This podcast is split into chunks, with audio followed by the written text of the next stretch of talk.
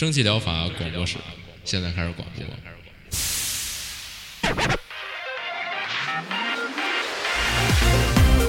百无一漏萃取最新精品游戏，一游即知，化解日常生活压力。聊尖儿的，聊缺的，就聊你们等着听的。蒸汽疗法让游戏成为您生活的良方。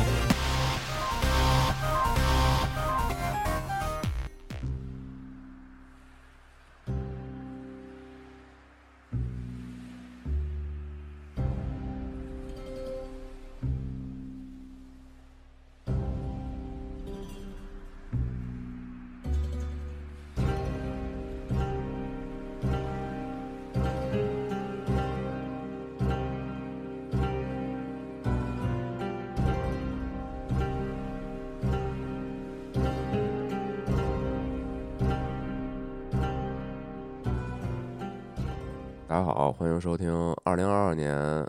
一月第二期一百二十五期整体疗法，我是饼干。大家好，我是阿雅。哎，来嗯这个，哎，最近我这鼻炎巨严重，哇，每天早上起来都狂打喷嚏，你看我现在这声音是春也不是天的感觉很透彻。啊。嗯，对，又开始换季了，这一换季，这个鼻炎就不行了是啊。。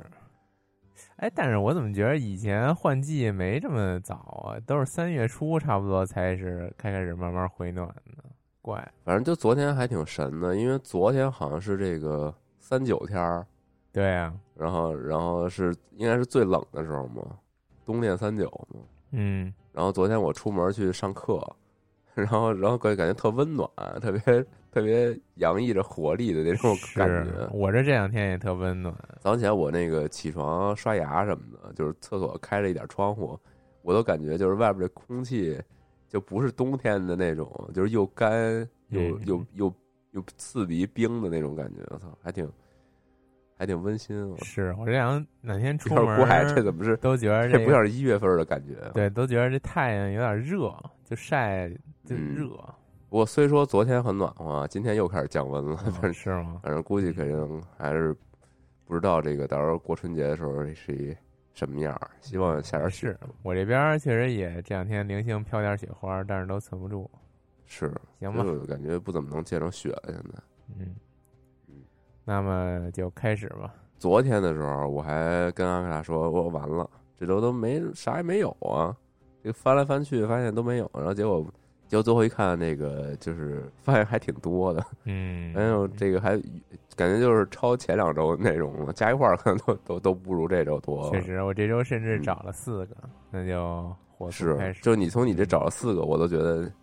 突破以往了。是开始吧。那开始吧。那第一个，第一个这周好像还找了挺多恐怖游戏。第一个就是稍微提一嘴叫回归你的风格了。Insomniac，这不知道是不是这么读啊？就反正是失眠症。嗯嗯，这个呃反正也是比较老套的一个恐怖游戏题材，就是你作为游戏主角继承了一个大宅，但是这个大宅呢，嗯就特别就是那种建在荒无人烟的地儿，看起来也像是很久很久没人住了。然后你为了继承这个宅子嘛，你就要就到实地去看一看，然后然后了解一下这个宅子，嗯，有什么你可你可你可以继承的，或者说你要不要住在这儿之类的这种感觉。然后当你来到这大宅，你就觉得不对劲了，就是种种的这种，嗯、怎么说呢？神秘要素就开始显现，然后你就开始调查这个宅子到底发生了什么。这整体来说，为什么提一嘴呢？就是它这个作为一个三 D 建模这么一个第一人称恐怖游戏啊，它这三 D 就特别的孙美琪那种风格，就是比较算是说好听点就是比较复古吧。嗯，它里边这一 些，嗯，嗯、但是这高情些大商评价比较复古。这些大宅的这些配置呢，倒是还可以，嗯、是那种挺怎么说呢，挺标准洋馆的那种感觉吧。里边每个房间每个房间嗯都富含着一些解谜要素，以及还有一些长得奇形怪状的，不知道是出现在你幻觉里边的，还是这大宅真实存在的一些小角色会出现。嗯，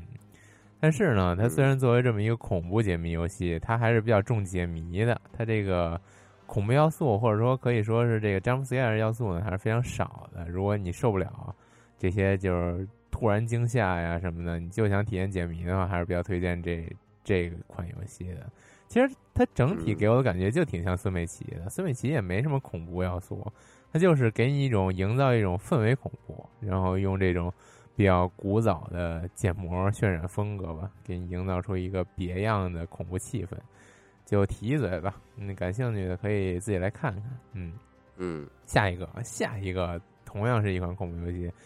这个算是我这周最怎么说呢？最感兴趣的一款游戏了。嗯，叫《First to Fathom Norwood He He Check》。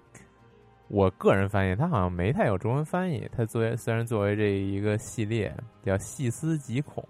诺伍德搭车》。它这个细思极恐呢，就是这个 First to the Fathom 是，就是它这个系列的 title。嗯，它这回这个游戏的内容呢，就是叫这个诺伍德大车。嗯，这个刚才说了，然后刚才那就是比较孙美类孙美琪的复古建模渲染，它这个就是比起刚才那更加复古了。它这就有点那个。也是类似于我之前说那个美美国夜行事件那种 风格吧，是是，嗯，对，就但是糊了一层这种老电视滤镜那种感觉，嗯，它感觉就介于这种 PS 二和 PS 三之间的这种层次的画质，反正就不太行，嗯，这 PlayStation 代数已经成为一种时代标杆了，是吗？对对对，呃。之前好像也推荐过他们这系列的另外一款，叫也就是第一款啊，这是第二款。之前推荐的第一款叫《Home Alone》，嗯，就是独自在家，那也是走这种诡异气氛，然后比较低保真、低保真世界。然后你就在那那那个好像设定就是你一个人在家里发生了一些呃诡异事件。这个同样也是呢，既然叫这个诺伍德搭车，好像就是。你作为这个事件的女主，然后来到了诺伍德这么一个地儿，然后好像是车坏了还是交通事故障啊，然后你就必须在当地下榻，然后找到这么一个汽车旅馆，然后住进之后呢，由此发生了一些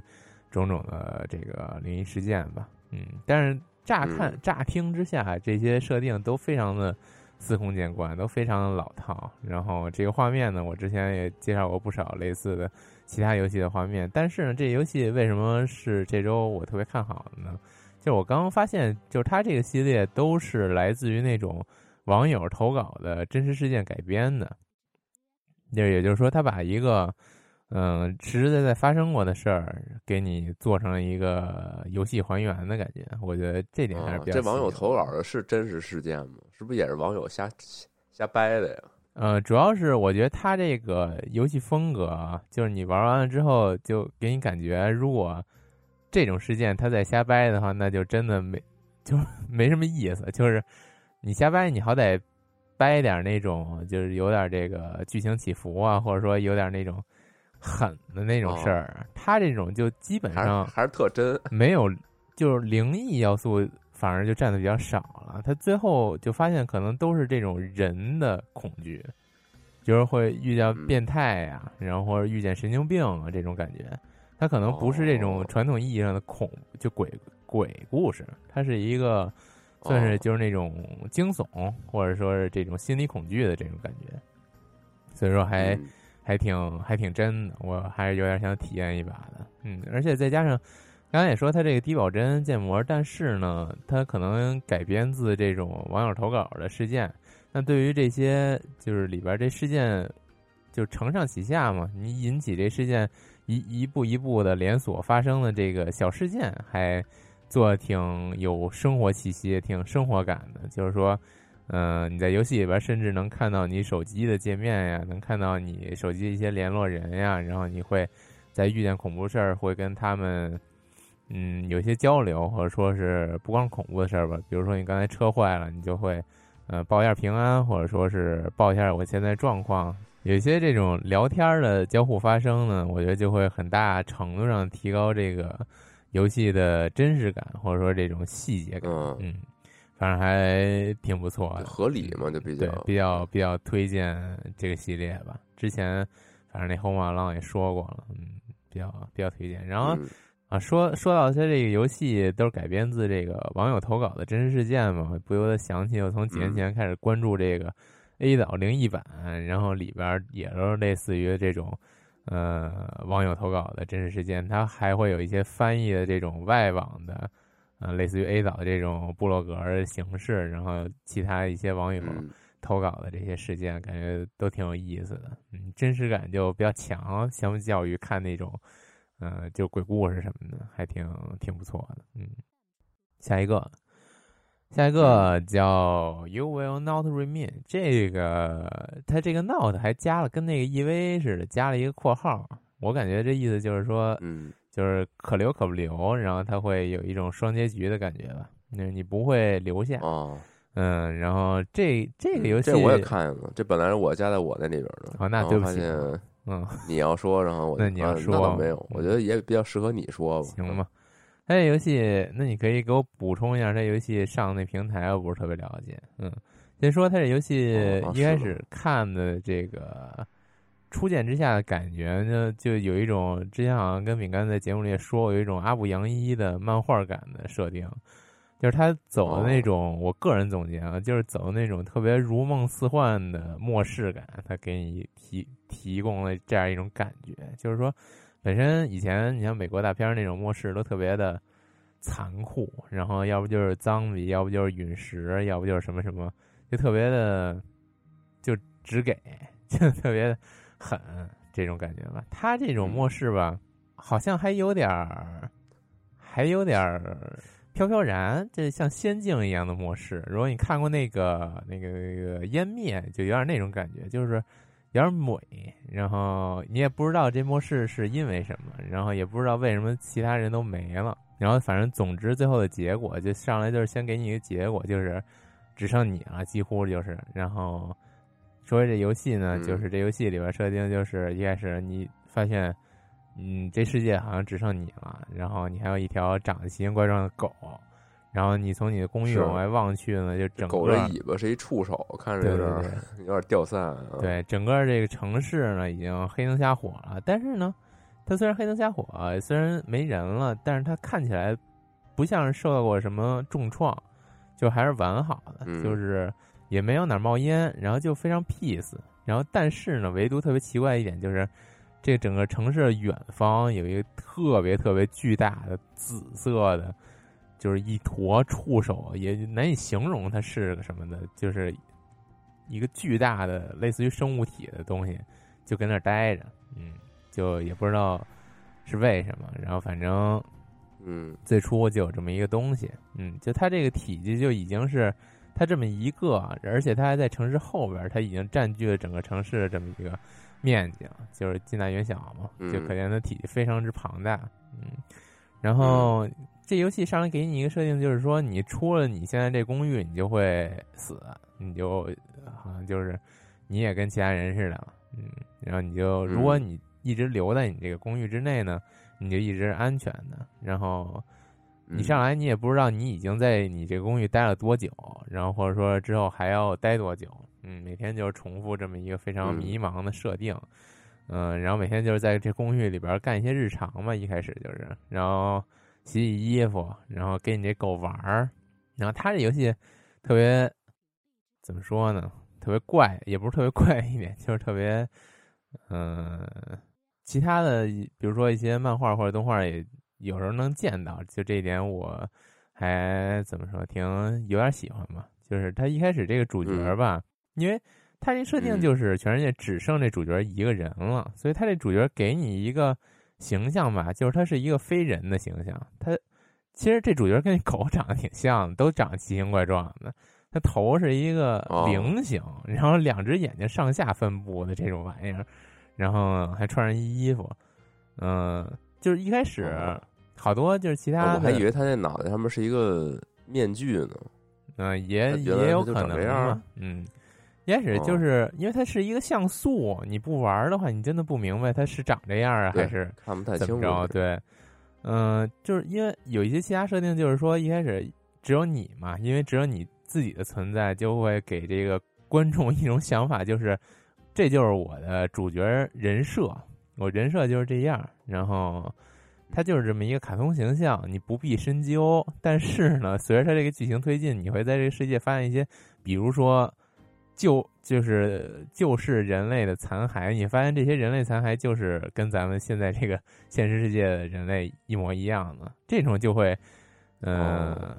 引发人的一些深思吧，或者说是有一些伏笔的感觉出出现。这也不知道是不是也是走的那个套路啊？因为他对于游戏自己的介绍，他描给你描述了你跟一个那你说的这个，突然间让我想起那个烟草来了。啊，对对对，就是之前那个加帕里就是不也是吗？他就是走这么一个就是雾雾昭昭、玄玄秘秘，然后也不跟你说明白了。对对对但是似乎你这东西又是又是你熟知的，就这种怎么说呢？就是诡异和这种有点那个细思极恐那种感觉嗯，啊，对，你就就莫名的感觉特别别扭、膈对应。对，而且再加上他这个游戏自己对自己的介绍就说了，你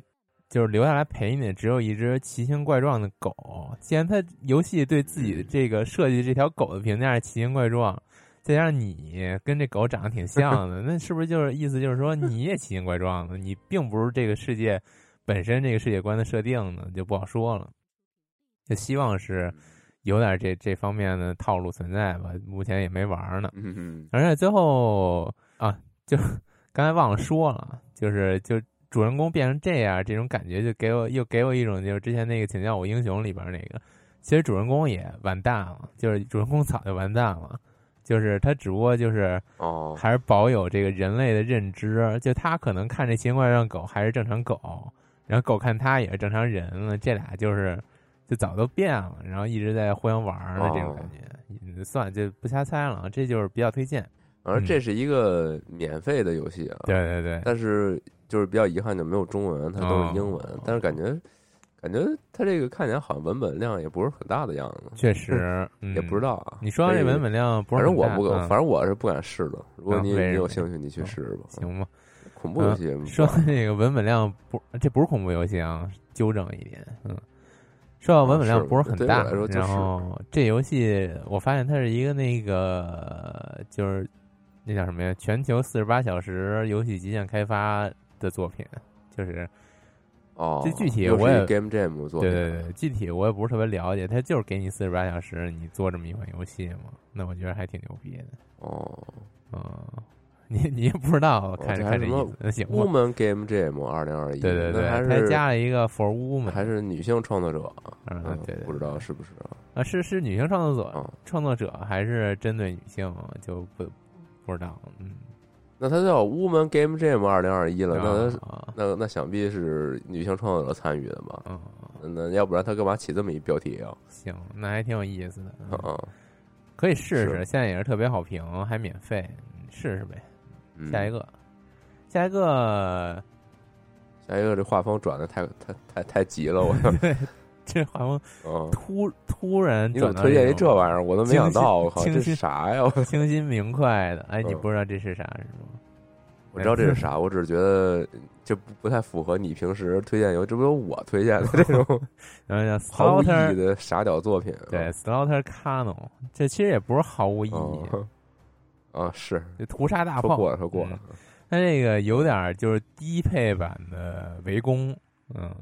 它这画面也挺围攻的，就是嗯。一开始就给你一门这个非常复古的这个带两个轮子那种欧洲那种大炮，嗯，嗯，加农炮，对，Cano，然后这个目标呢就是一个建筑，你要在这个规定的这个炮弹数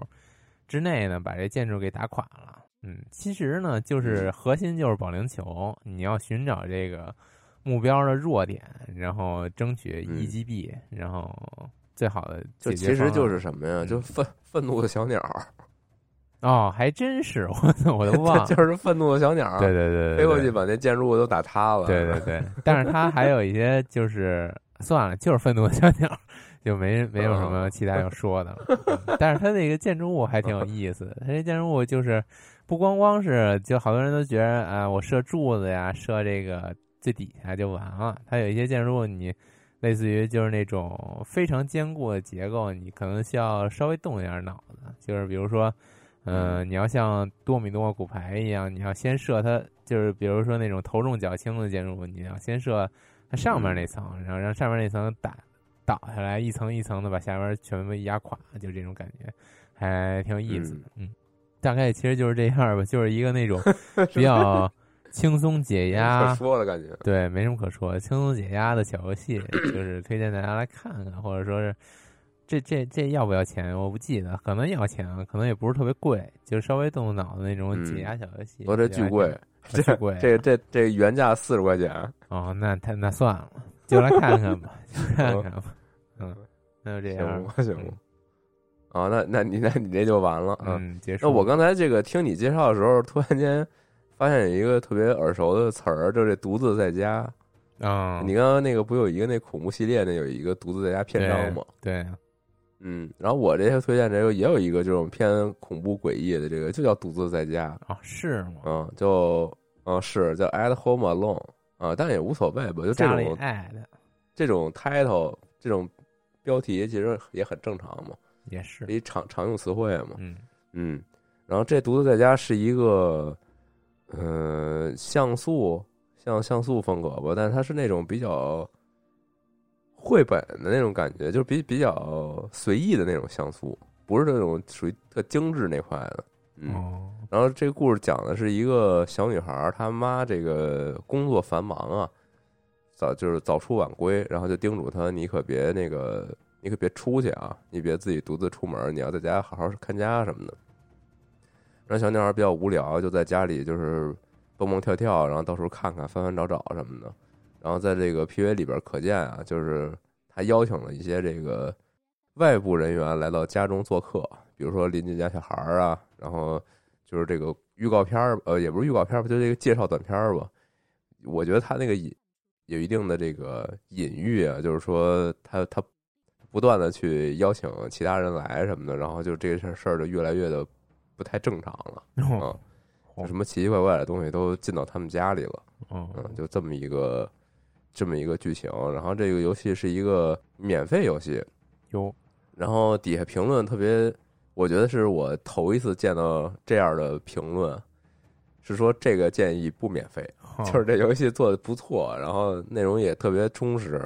然后现在也是经过，应该是也经过一定迭代吧。它这个叫做 At Home Alone Final，嗯，啊，我估计可能是。说是 V 二点五版，所以这应该是可能之前也是不断的加内容吧，嗯，然后底下目目前来看都是好评，然后就是说做特好，你可以考虑收费，或者说是真是不错，特感动什么的，就是可能恐可能不是太恐怖吧，就是那种细思后又又感动又有点这个稍稍微有点害怕的这种感觉吧，嗯，然后底下那个有一评论也挺逗，说那个。很治愈，孩子很喜欢。玩完之后，孩子不吵也不闹，只是偶尔会小声嘟囔什么自己叫波斯要和恶魔做交易。反正中二病可能有点这个养成游戏，嗯嗯，可能就是疯了，可能啊。行，反正这个游戏大概就是这种感觉吧。然后它这底下有几个人物介绍，我简单念念吧。就其实有点这个小恐怖意味了，就是。主人公，嗯，活泼好动小女孩，平时穿这件白色连衣裙到处瞎逛，街溜子。这是他官官方介绍，还挺逗。然后，哎，还有一个小男孩，忽然出现在女孩家门口的小男孩，不知为何呆站在那里。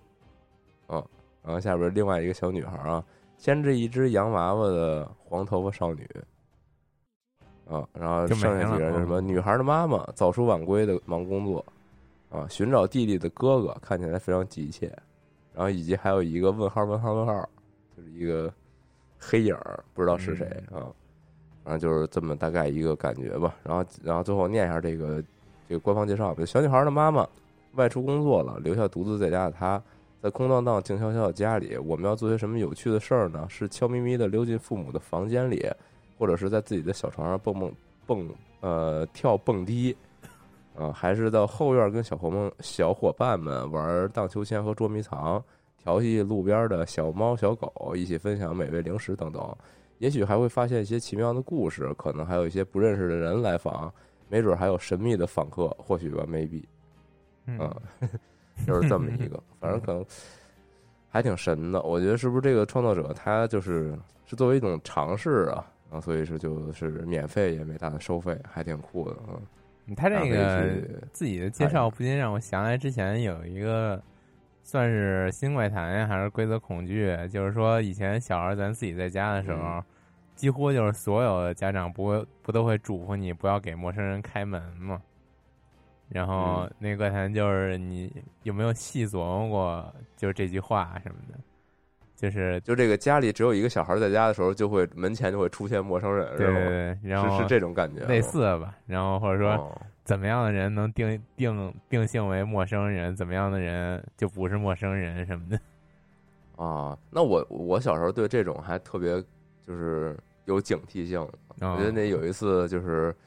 就我家人老老时常在不同时间点谈起的一个趣闻，也不能是趣闻吧，就是就是以前小时候，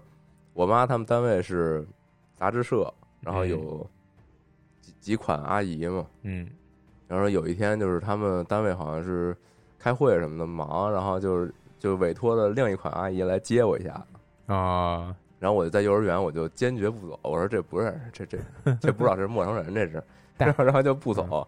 然后，然后打电话也不行，然后后来又来了另一款我我我我确实认识的阿姨，哦，就是也是他们单位的另外 一个一个词，然后也也不行，说、啊、啊这这不认识，这这不知道谁啊，然后然后然后我就是不走，特别特别坚定嘛，还挺狠。那你这有点儿有点儿狠，就是就是来了一认识的也有点也说各色不认识，有点儿牛逼了。就是因为刚就是第一个来那不认识嘛，然后哦你现在又来，你们这套路我呢，不认识，确实，确实，啊，啊，心心太重了，确实嗯。行吧，你接着说，我接着说还行，没有了，啊也没接着说，嗯就是你你接着说啊。话题嗯。岔没了，嗯，对，那行吧，那算那下一个吧，嗯。下一个是这个死亡细胞啊，Death Cell 出了一个新的 DLC，叫《女王与海 Queen and Sea》。嗯啊，这个 DLC 呢是死亡细胞最后一个 DLC 了，就是官方开发组表示这个就更到此了，谢谢大家支持，拜拜。哦，我想先 说一点，这个有就是，我就我看啊你新截这 DLC 截图，我觉得画面有点美啊，就跟之前那个《死亡细胞》主篇章那个画面感觉进化了不少。哦，那确实，它这个我看了一眼，《死亡细胞》是二零一八年上市的了，哦，就是这期间其实还是经历了不少吧。然后甚至它它这个美术风格呃还也和其他游戏联动啊等等。嗯死亡细胞它其实经历了一段时间，那个就相当于比在 Steam 上架之更之前的一个 beta 状态，就是 demo 状态吧。嗯，然后那会儿的那个主人公形象，其实和现在差的还是挺多的。就是他曾经，呃，就发在这个社区公告里边发过很多，就是他当时的一些这个设计迭代，就是这个主人公是怎么一步一步变成这样，就脑袋脑袋着着火这么一个比较比较前卫的一个形象嘛。嗯是，然后这还挺还挺棒的吧？他前段时间不是前两期节目不还介绍过一个那个消灭火的那个吗？啊嗯嗯，我记得是就是这个死亡细胞的那个开发者嘛，他他闲来无事做的一个小游戏嘛。我觉得可能是哦，不是？我想想啊，这个画面配色特别像哦之前那个灭火的那个，他是不是？那他可能就是这两年搁那个画风找灵感有有有所精进呗？那也可能嘛啊。那也可能，说不定是这个，就是做这个 DLC 里冗余的一些素材拼出另一游戏来了，是也说不定。有有可能，嗯 对，觉得这也可惜了了。那看这个想起想起着火了，那干脆做一灭火吧，嗯 也说不定啊。嗯，反正这估估计可能人家开始去专注于新作了，嗯，有可能吧。嗯，从这个介绍来看，应该是有个新的 BOSS 吧？就这个女王，就这个浮在空中拿把这光剑，看着还挺炫酷的。嗯哦行，那这个作品吧，反正也这么多年嘛，然后终于还是完结了，挺好。现在现在是不是可以这个购入一波？嗯反正当时我玩的时候是从它这个 E A 版开始玩起的，那会儿连个正经 BOSS 说实话都没有，就是中间有点小 BOSS，那会儿还觉得挺简单的，不知道现在可能已经变得相当丰富了吧？看这样子。嗯下一个，我下一个是我作为一个理理理理工男嗯 DNA 颤颤抖啊，就是这个电工模拟器第一次电击 first shock 嗯 就给就电了你一下，嗯。嗯，它这个是这个模拟器的这种类类别游戏啊，什么修车模拟器、破烂模拟器什么就这块的，属于是这个电机模拟器，啊，是 操，嗯。属于是这个就游戏里边各种乱七八糟东西建模特别丰富，但是又又相当粗糙，然后相当 嗯。相当这个就这种这一块的啊。然后这一次讲述的是一个这个就电工嘛，说这个你跟着你的父亲学习如何做一个业务过硬的电工啊，修理和组装插座、面板、灯带、插头、吊灯，甚至是如何正确换灯泡，而且不要把电线弄乱了，结果可能令你意想不到，就是触电了嘛，可能之类的。嗯然后这游戏里就是充满了这个理科的浪漫，就比如说它里边有一张图是一个这个工坊桌台，然后上面有各各式扳手、各式钻、螺丝刀、什么钳子、哦扳子，就这一大套，特别美妙浪漫啊。反正我我就觉得电工这块，我虽然学过电路图什么的，但是我每次看到这些就电线，我依然不知道如何下手，感觉太恐怖了。是，就这些东西，就我觉我觉得啊，这个模拟器是不是真的是，就是生活中有一用？就是你想之前那些模拟器，什么捡破烂儿啊，什么洗车什么那个修车呀，嗯然后还有什么这个看边检站呀，什么乱七八糟的，嗯这你就你这辈子都接触不到啊，就是跟跟你生活没关系。但是，但这游戏你说你要是他给你做的精细点儿，比如说他有这个修插墙上的插头、插座，嗯，然后给你这个什么呃手柄拆开，然后什么哪儿有问题修一修什么的，就这种感觉。确实修修小家电这块的日常小家电维修，嗯，然后就这种东西，你要是真真说通过这个学会一点儿，是不是还能有有所用？当然，这个二百二伏什么的，大家还是别 别别轻举妄动就是了啊。真真给你来一 shock 了，那你拜拜了啊。是，然后这个就让我联想起了之前我们，我不是有一有一年那个元旦的时候出去办了一个特别小的一个小一个一个展嘛，然啊后那那回是跟那个青宇他们一块儿一块儿合作的一个小一个小的尝试，嗯嗯嗯因为正好这个青宇他们这边这个老大 W 君，他他以前就是学这个，呃，就是建筑工程相关的这个我操，专业的，嗯然后还曾经就是一度干过这个工作，就是画这种 那个建筑的这种电路图。嗯，等于说你们现在干的就是这不叫设计工作，嗯。啊啊，不是，就是一度从事过这个嘛，哦就是转行了嘛，就后来就啊，就以前这个画过这些这些电路图什么的，然后他就是有这个专业的这个眼光，然后就就抨击了这个 当时这个展厅的这个走电什么的，我然后就当时觉得哦。哇，这太太专业太酷了啊，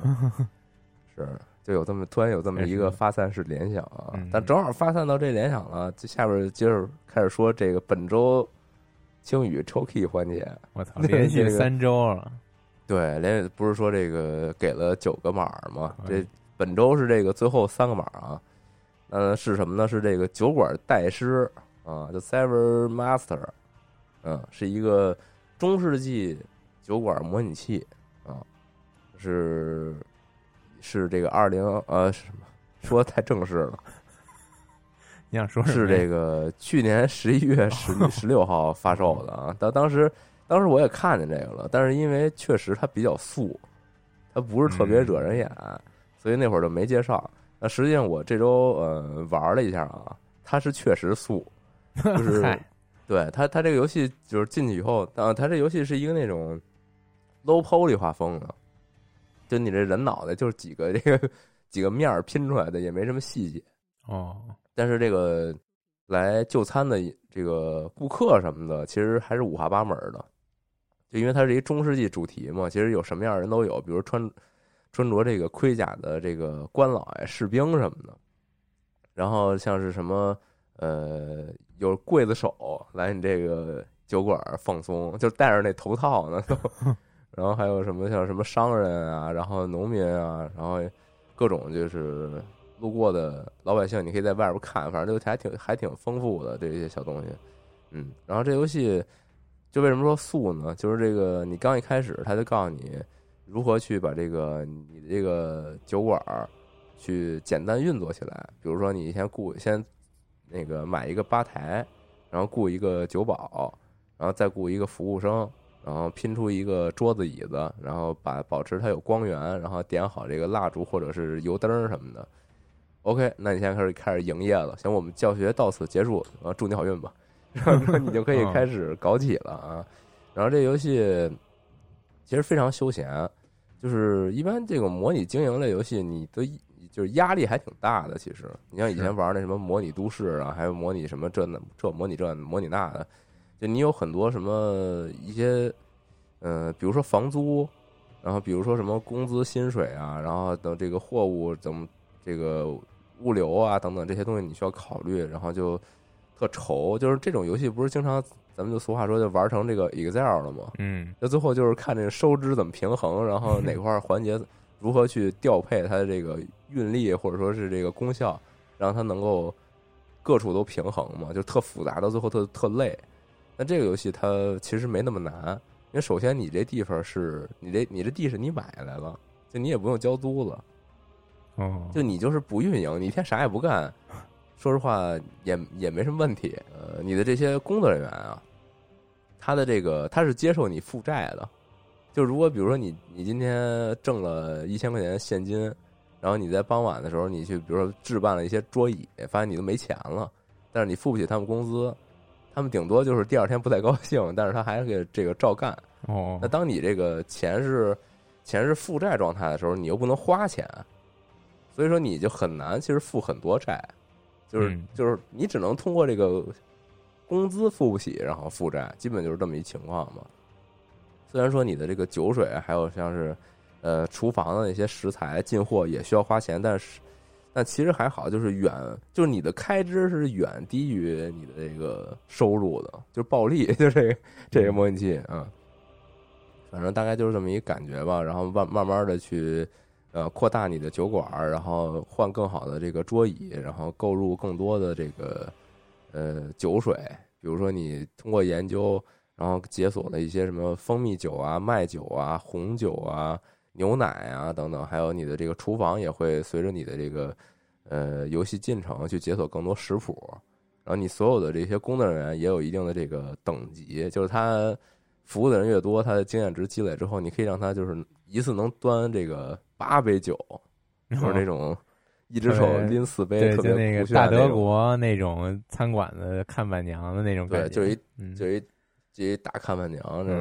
大妈那种，对逼个骂，对，然后对倍儿狠，就是这种感觉吧。然后你的那个酒保什么打酒特快，然然后厨子可以分这个主呃甜点主厨，然后然后主食主厨，还有这个汤达人，就是做汤的什么的，就是他们这个你可以自己给分配嘛。然后随着你的游戏进程之后，你还能开拓二楼，就是就能让大家这个上二楼还一层。然后我看最后还能再开三楼，反正你这个酒馆目前来说能一共能开三层。然后你到后期还可以去经营旅店，就是就变成客栈了，就是你是打尖儿还是住店啊？这这块。嗯，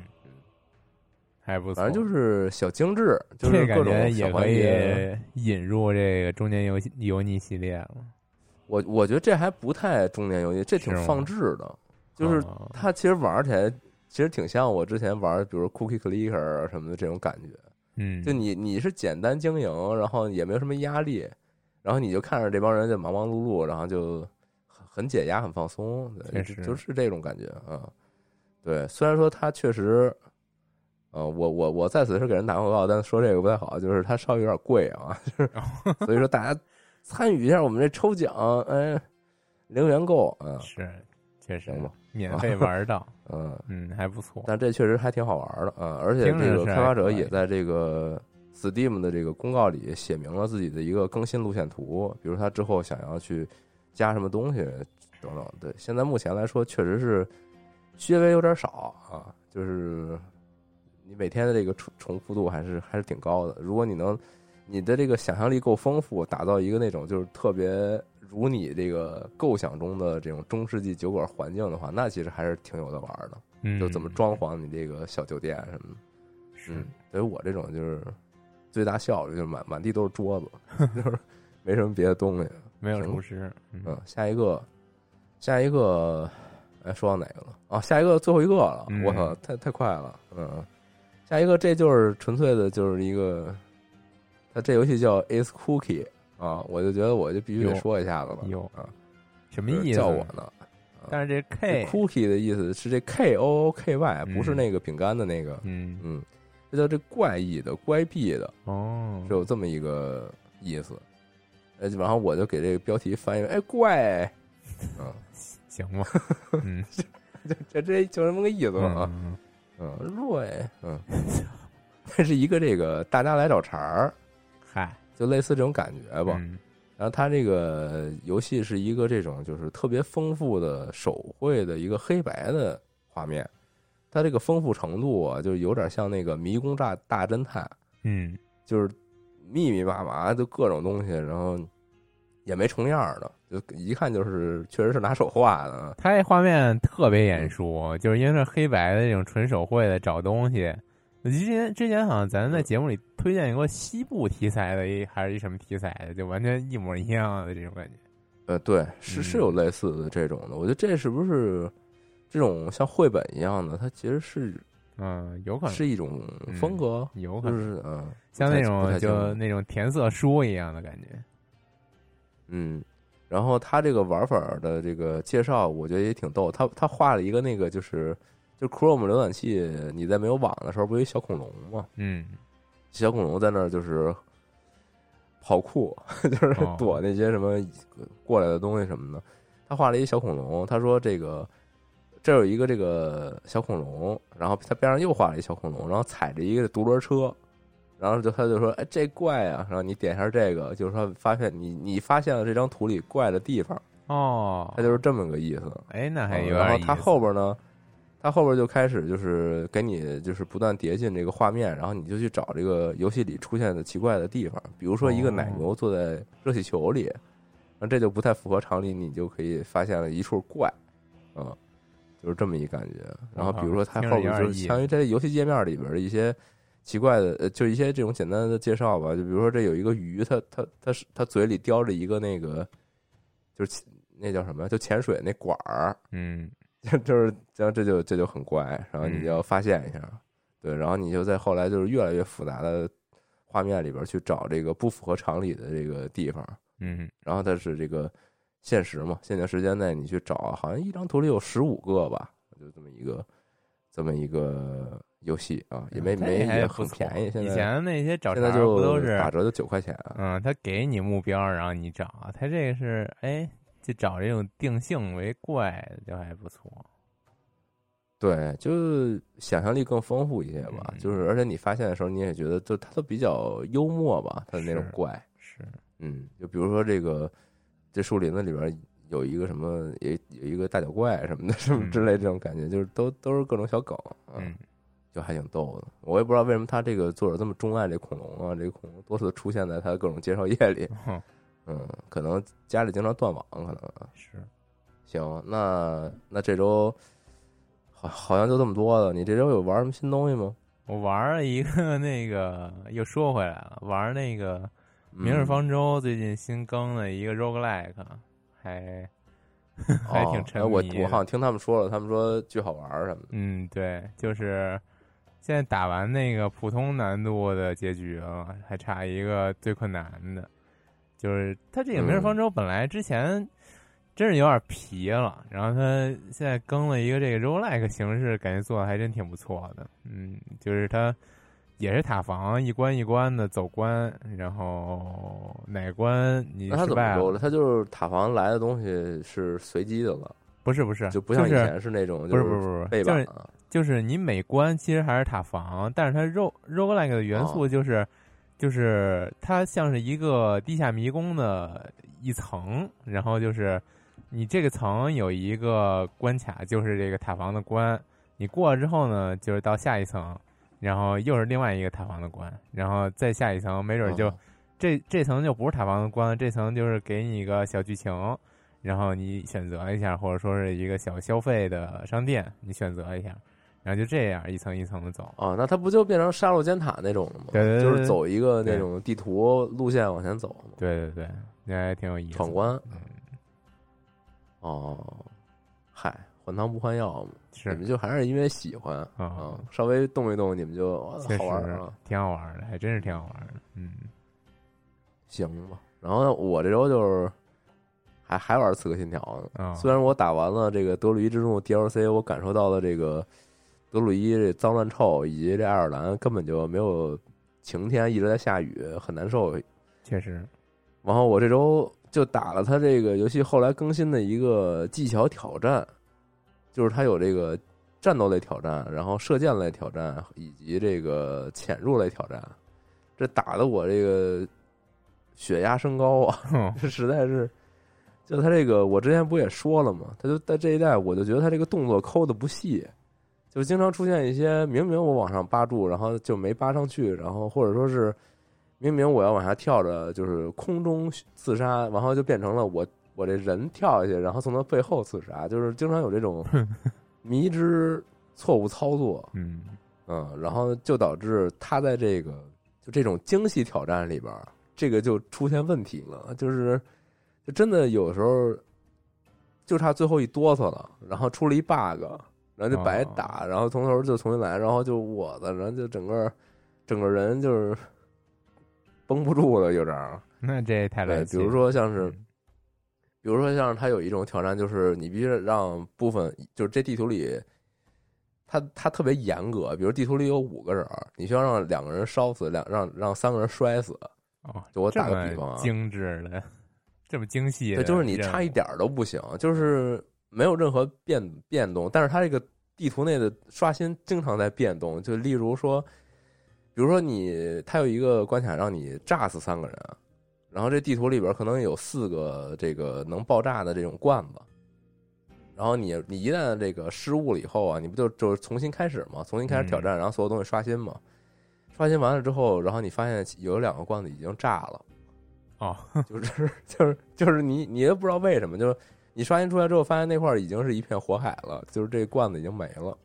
就你你每次就刷五次，能有一次就是大家都是安然无恙，就是一个正常的局。就当时我我就有点服了，有点怪，对，反正就类似这种吧，就就是巨烦，就是它就纯粹就是它